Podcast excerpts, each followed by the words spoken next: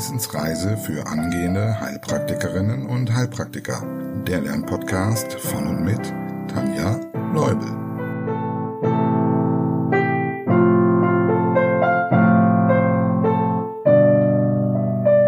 Hallo und herzlich willkommen zu Folge Nummer 37.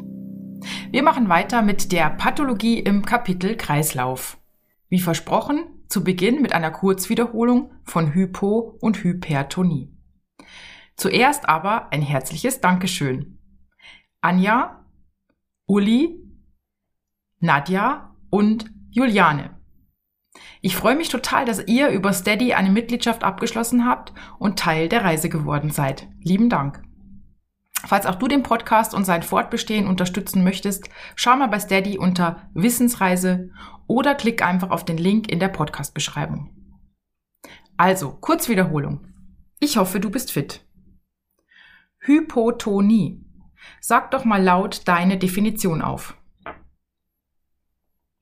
Eine Hypotonie liegt vor, wenn der systolische Blutdruck bei Frauen unter 100 mmHg liegt, bei Männern unter 110 und oder der diastolische bei beiden Geschlechtern unter 60 mmHg. Welche Ursachen kennst du primär? Als Ursachen für eine primäre Hypotonie, also einen niedrigen Blutdruck ohne eine andere zugrunde liegende Erkrankung, kommen in Betracht psychische Probleme, Vererbung oder Konstitution. Welche fünf Ursachen kennst du sekundär? Schilddrüsenunterfunktion bzw. Hypothyreose, das heißt T3, T4 fehlen. Hypophysen-Vorderlappeninsuffizienz. Hier fehlen die antriebssteigernden Hormone, zum Beispiel STH oder TSH und so weiter. Nebennierenrindeninsuffizienz. Hier fehlt das Aldosteron. Herzinsuffizienz und Aortenklappenstenose. Welche Symptome können auftreten? Meist bleibt Hypotonie asymptomatisch. Falls doch Symptome auftreten, sind das Müdigkeit, vor allem morgens nach dem Aufstehen, Schwindel mit Ohnmachtsneigung, Schweißausbrüchen und Herzrasen, Kopfschmerzen, Ohrensausen und kalte Extremitäten. Wie sieht die Therapie aus? Körperliches Training, Kneipgüsse, Wechselduschen, Bürstenmassagen, aus der Phytotherapie Rosmarin und Kampfer. Bei sekundärer Hypotonie muss die Grunderkrankung behandelt werden. Okay, wiederholen wir die Hypertonie. Welche drei Arten von Hypertonie kennst du? Die arterielle, die pulmonale und die portale. Nenne eine Definition. Bei der arteriellen Hypertonie handelt es sich um eine krankhafte Steigerung des Gefäßinnendrucks der großen Arterien. Die Blutdruckwerte wiederholen wir jetzt nicht noch einmal. Du findest sie einmal in Folge 15 und auch in der Folge von letzter Woche, also in Folge 36. Kommen wir direkt zu den Ursachen. Welche Ursachen kennst du für eine primäre Hypertonie? Es wird spekuliert, ob auch hier genetische Ursachen, psychisch bedingte oder konstitutionell bedingte Ursachen der Fall sein können, also im Prinzip keine wirklichen Ursachen, aber es gibt Risikofaktoren. Nenne die beeinflussbaren und die nicht beeinflussbaren Risikofaktoren. Beeinflussbare Risikofaktoren sind die anderen aus dem metabolischen Syndrom, also Adipositas, Dyslipidämie und Insulinresistenz, Dinge, die wir zu uns nehmen, also Nikotin, Alkohol, Koffein und Salz, also hoher Salzkonsum und Stress, nicht beeinflussbar sind das Lebensalter und eine positive Familienanamnese. Nenne die Ursachen für eine sekundäre Hypertonie. Schlafapnoe-Syndrom, renale Hypertonie, endokrine Hypertonie, kardiovaskuläre Hypertonie. Nenne fünf Ursachen für eine endokrine Hypertonie. Hyperaldosteronismus, Hypercortisolismus, zum Beispiel bei Morbus Crohn, Hyperthyreose, Phaeochromozytom und Akromegalie. Welche Symptome treten auf? Bluthochdruck bleibt oft und lange asymptomatisch. Wie bei der Hypotonie können auch hier Schwindel, Ohrensausen und Kopfschmerzen auftreten, vor allem morgens und im Hinterkopf. Zusätzlich kommt es zu Unruhe, Nervosität, Herzklopfen, Atemnot bei Belastung, Nasenbluten, Schlafstörungen und zu den Symptomen der Komplikationen. Welche Verlaufsformen kennst du? Benigner und maligner Verlauf. Wie zeichnet sich der maligne Verlauf aus? Es kommt zu horrend hohen diastolischen Werten von über 120 mm Quecksilbersäule.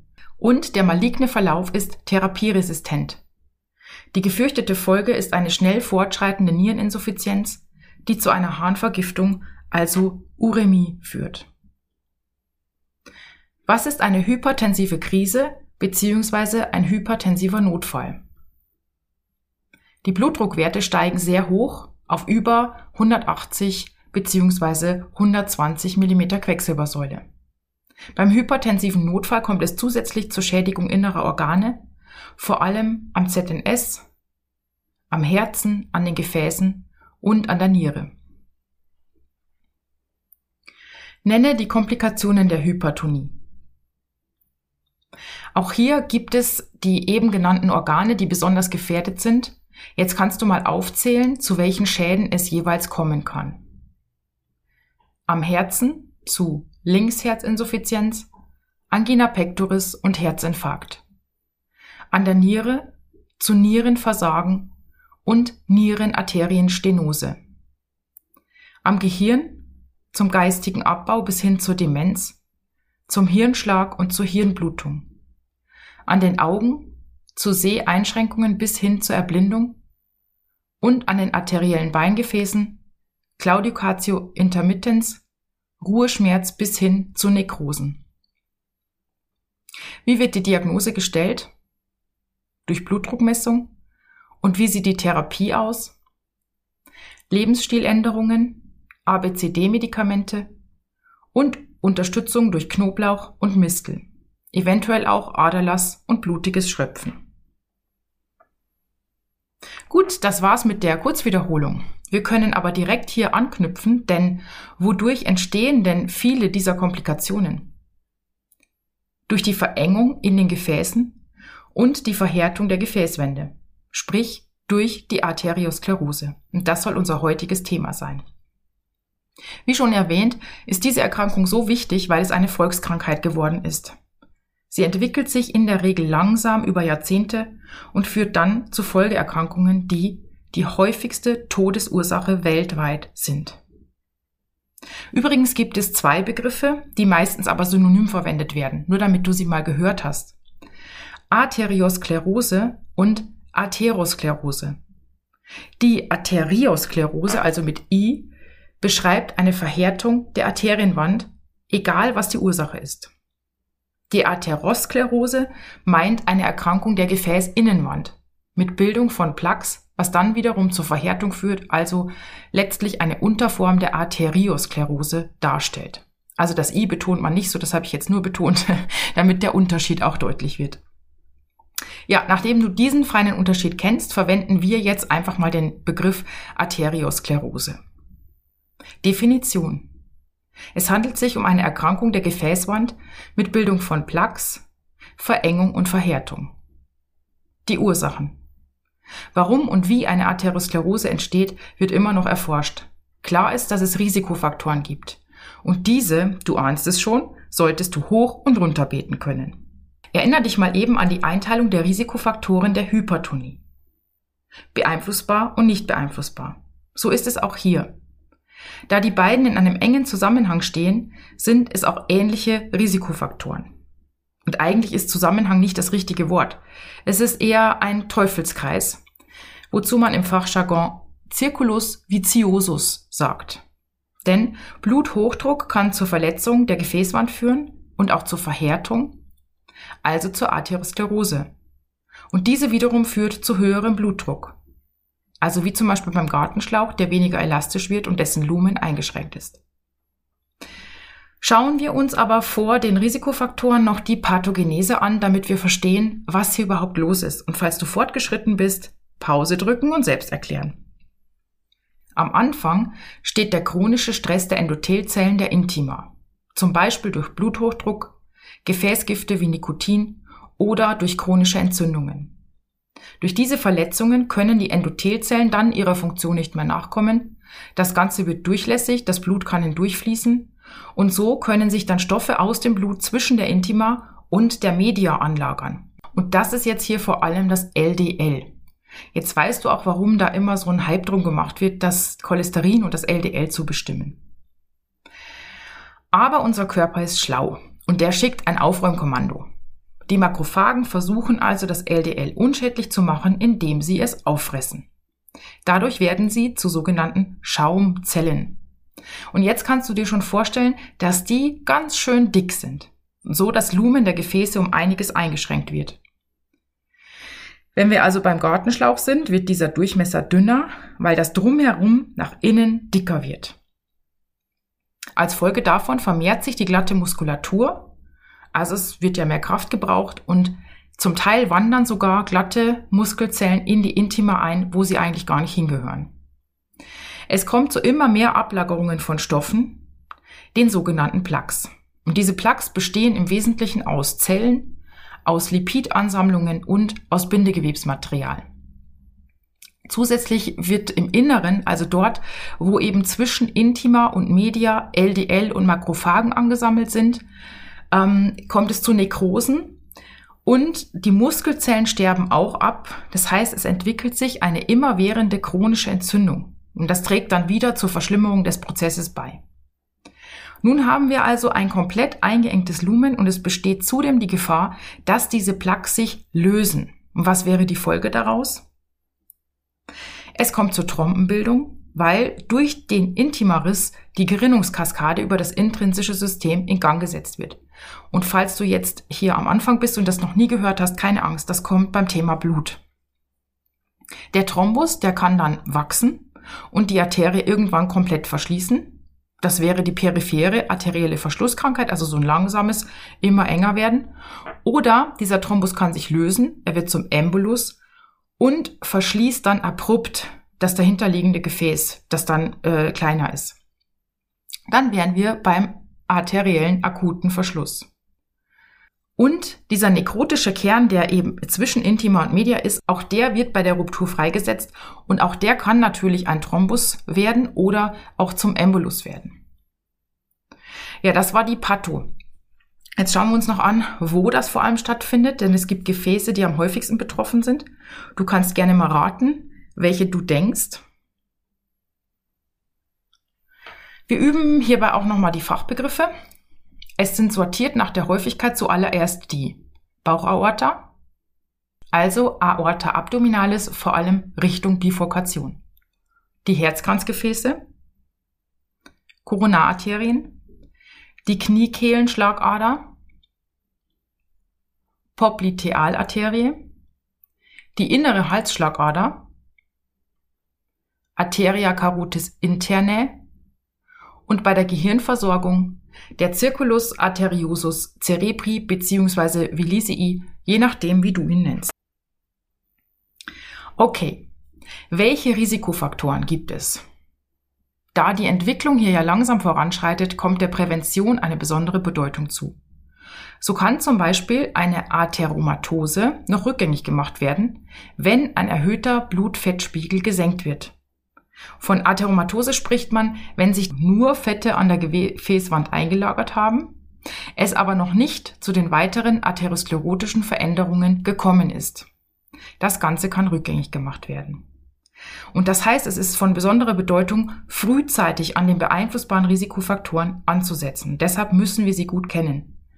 Wir können hier den Menschen als Heilpraktiker so gut helfen, allein die Ernährung, aber ich schweife ab. Also, beeinflussbare Risikofaktoren. Alle aus dem metabolischen Syndrom, die da wären Dyslipidämie, vor allem Hypercholesterinämie, arterielle Hypertonie, Diabetes mellitus durch die Mikro- und Makroangiopathien und Adipositas. Außerdem sind beeinflussbar Nikotin und Alkoholabusus. Das Nikotin zum Beispiel schädigt durch das Kohlenmonoxid die Gefäßwand und Rauchen erhöht auch den Cholesterinspiegel. Dann kann man den Bewegungsmangel aufheben oder verbessern eine ungesunde Ernährung verändern, zum Beispiel eine Ernährung mit vielen Transfetten. Stress ist ein weiterer Risikofaktor und Homozysteinämie.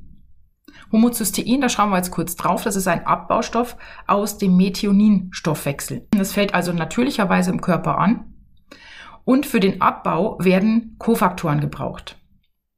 Und das sind hier B-Vitamine, nämlich B6, B12 und Folsäure. Ein gesunder Organismus hat kein Problem mit Homozystein. Er baut es einfach ab. Aber wenn jetzt diese Kofaktoren fehlen, dann ist der Spiegel erhöht und das ist dann gleich dreifach schlecht. Denn Homozystein schädigt das Endothel, die Blutgerinnungsneigung steigt und auch Homozystein erhöht den LDL-Cholesterinspiegel. Außerdem gibt es nicht beeinflussbare Faktoren. Das wäre auch hier wieder das Lebensalter, eine positive Familienanamnese, also zum Beispiel wenn Verwandte ersten Grades betroffen sind, und das männliche Geschlecht. Und falls du dich fragst, weshalb jetzt Männer mehr gefährdet sind, das ist nur die halbe Wahrheit, denn es ist nur bis zur Menopause so. Vermutlich schützt nämlich die Wirkung des Östrogens vor einer vorzeitigen Arteriosklerose bei Frauen. Danach sind dann beide Geschlechter gleich stark betroffen. Symptome und Folgen der Arteriosklerose. Schauen wir uns mal an, was das Schlimme an der Arteriosklerose ist. Denn lange Zeit bleibt sie unbemerkt und man könnte sich fragen, wieso macht man jetzt so einen Wind darum? Zunächst kommt es durch die Verengung und Verhärtung zu Durchblutungsstörungen. Und Symptome, die hier auftreten können, kennst du schon, du kannst sie gerne mal aufzählen. Es könnte zu Parästhesien kommen, also Kribbeln und Ameisenlaufen. Kälte, Blässe und rasche Ermüdbarkeit der betroffenen Extremität. Eventuell gibt es sogar eine zyanotische Verfärbung. Und im Verlauf kommt es dann zu veränderten Sensibilitätsempfindungen. Also zum Beispiel wird Wärme nicht mehr wahrgenommen oder zu stark wahrgenommen. Ja, es kommt zu schlecht heilenden Wunden, häufigen Pilzinfektionen und wenn die Beingefäße betroffen sind, zur Claudicatio intermittens und letztlich auch zum Ruheschmerz, wenn der Verschluss stärker ist als 95 Prozent. Die Durchblutungsstörungen, da bleibt es dann nicht bei, sondern es führt bis hin zum Absterben von Gewebe und so je nach Lokalisation zu unterschiedlichen Krankheitsbildern. Zwei davon haben wir gerade bei der Pathogenese schon mal angesprochen, nämlich die PAVK und die AVK, beziehungsweise die akuten arteriellen Verschlüsse. PAVK ist die Abkürzung für periphere arterielle Verschlusskrankheit. Diese arteriosklerotisch bedingte Verengung betrifft in über 90 Prozent die Beinarterien. Deshalb wird das auch oft gleichgesetzt mit Claudicatio intermittens. Es können aber auch alle anderen Arterien betroffen sein. Und falls du bei Claudicatio intermittens, also der Schaufensterkrankheit, nicht mehr so ganz genau im Bilde bist, hör dir doch einfach nochmal Folge 35 an. Die nächste Folgeerkrankung sind akute arterielle Verschlüsse. Besonders betroffen hiervon sind Herz, Gehirn und Beine. Grundsätzlich können aber auch hier wieder alle Arterien betroffen sein. Es gibt fünf, die hier besonders gefürchtet sind, nämlich der Herzinfarkt, der Hirninfarkt, die Gangränbildung am Bein, also Absterben von Gewebe, der Mesenterialinfarkt, und die Nierenarterienstenose. Und für diese akuten arteriellen Verschlüsse gibt es die 6P-Regel, die du dir merken solltest, denn die 6P stehen für die Symptome des akuten arteriellen Verschlusses. Falls du fortgeschritten bist, weißt du, was zu tun ist. Pain steht für Schmerz und zwar für einen akut einsetzenden, sehr heftigen, Peitschenhieb ähnlichen Schmerz. Paleness, Blässe und Pulselessness, Pulslosigkeit und beide in dem Gebiet hinter dem Verschluss. Parästhesia steht für Kribbeln oder Ameisenlaufen, Paralysis für Lähmung und Prostration für Erschöpfung der Körperkräfte bis hin zum Schock. Das waren die 6P. Eine nächste Folgeerkrankung sind arteriosklerotische Aneurysmen, also Aussackungen der Gefäßwand. Diese bilden sich besonders gern im Gehirn, und zwar am Circulus arteriosus vilisii oder an der Bauchaorta. Wenn ein solches Aneurysma dann rupturiert, also reißt, dann kommt es zu gefürchteten Blutungen, also zum Beispiel zur Subarachnoidalblutung im Kopf. Durch die atherosklerotischen Veränderungen kommt es auch noch zu koronaren Herzerkrankungen. Daran erinnerst du dich hoffentlich. Wenn nicht, nochmal beim Thema Herz gucken. Und auch zum Hirnschlag. Hast du dir bis hierhin vielleicht schon die Frage gestellt, warum die Durchblutungsstörungen in bestimmten Körperbereichen weniger schlimm sind, beziehungsweise weniger kompliziert oder lange unbemerkt bleiben? Unser schlauer Körper kann schon früh einschreiten durch Umgehungskreisläufe, sogenannte Kollateralkreisläufe. Damit meint man, dass bei einer Minderdurchblutung durch den allmählichen Verschluss eines Hauptgefäßes die daneben liegenden Nebengefäße mehr durchblutet werden und sich so immer kräftiger ausbilden und die Funktion des Hauptgefäßes mit übernehmen. Das Gebiet wird also trotzdem ausreichend durchblutet. Genial, oder? Leider hat dieses System verständlicherweise auch Grenzen. Zum Beispiel, wenn auch diese Gefäße arteriosklerotisch verändert sind. Außerdem gibt es Körperregionen, in denen es nur Endarterien gibt. Das heißt, es gibt keine Kollateralkreisläufe, sondern die Hauptarterie endet mit einem Arterienzweig. Und wenn diese Arterie dann verschlossen ist, wird das dahinterliegende Gebiet nicht mehr versorgt. Das ist leider vor allem in so lebenswichtigen Organen wie dem Gehirn der Fall. In der Niere, der Lunge, der Milz und den Augen. Beim Herzen gibt es Kollateralen, die reichen aber bei einem Gefäßverschluss nicht aus. Vielleicht erinnerst du dich zurück an das Kapitel Herz und das Normalgewicht?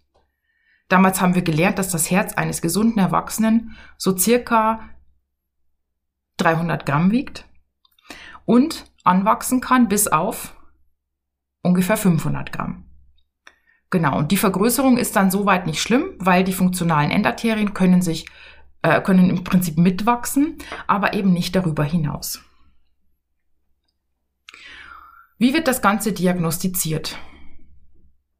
Untersucht werden zum Beispiel die Hauttemperatur, ob der Puls an allen wichtigen Stellen tastbar ist, ich hoffe, du erinnerst dich, vor allem, ob es Seitendifferenzen gibt, und genauso dann auch Strömungsgeräusche, wie wir es in der Untersuchungsfolge gelernt haben.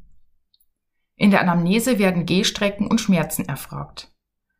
Und natürlich hat ein Gefäßspezialist bessere und vor allem früher wirksame Untersuchungsmethoden. Das haben wir auch angesprochen. Therapie, sie richtet sich nach der Ursache, der Lokalisation und dem Stadium der Erkrankung. Natürlich müssen die Risikofaktoren beseitigt werden und durch eine Lebensstiländerung positiv beeinflusst werden. Als Unterstützung aus dem Reich der Pflanzen, vielleicht kennst du welche, können Knoblauch, Ginseng, Ginkgo und Weißdorn herangezogen werden.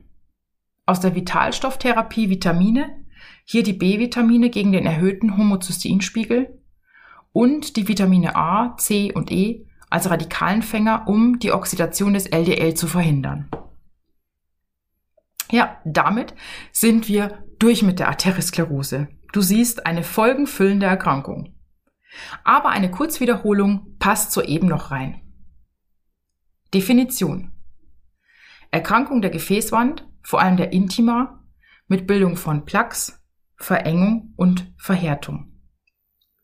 Nenne die beeinflussbaren Risikofaktoren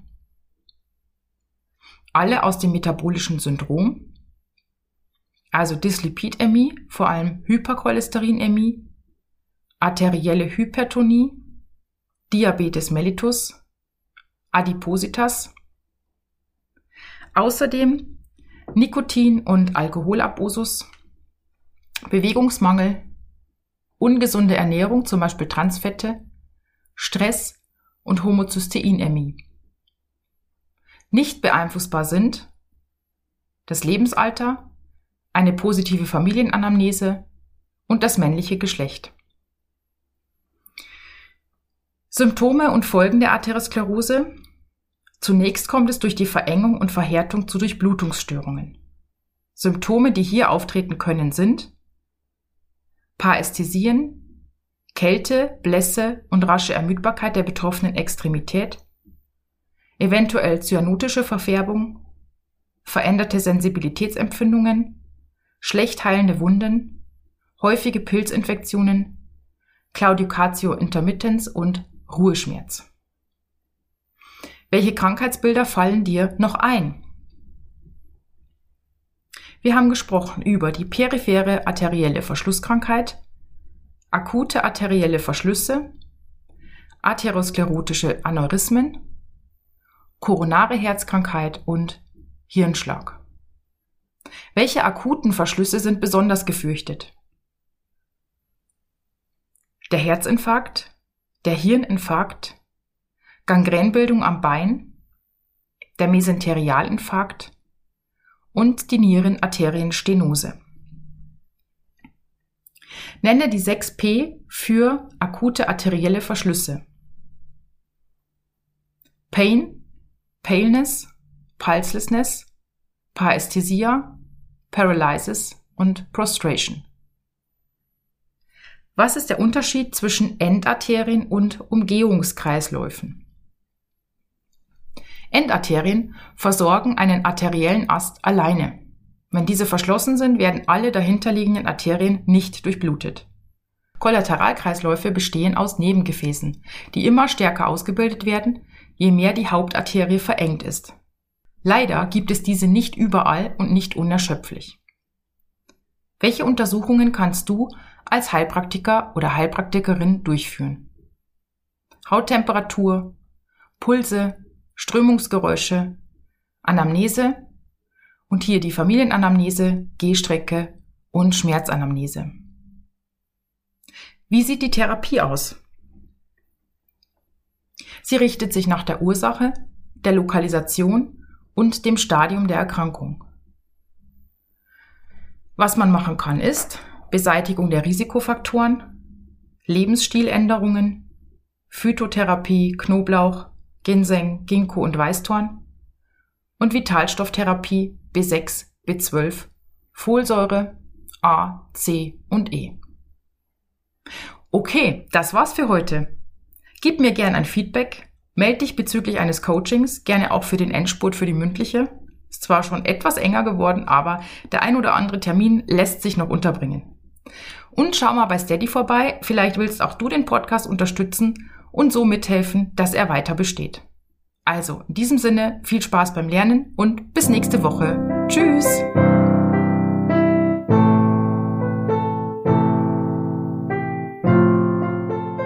Das war eine Etappe auf der Wissensreise für angehende Heilpraktikerinnen und Heilpraktiker. Der Lernpodcast von und mit Tanja Leubel.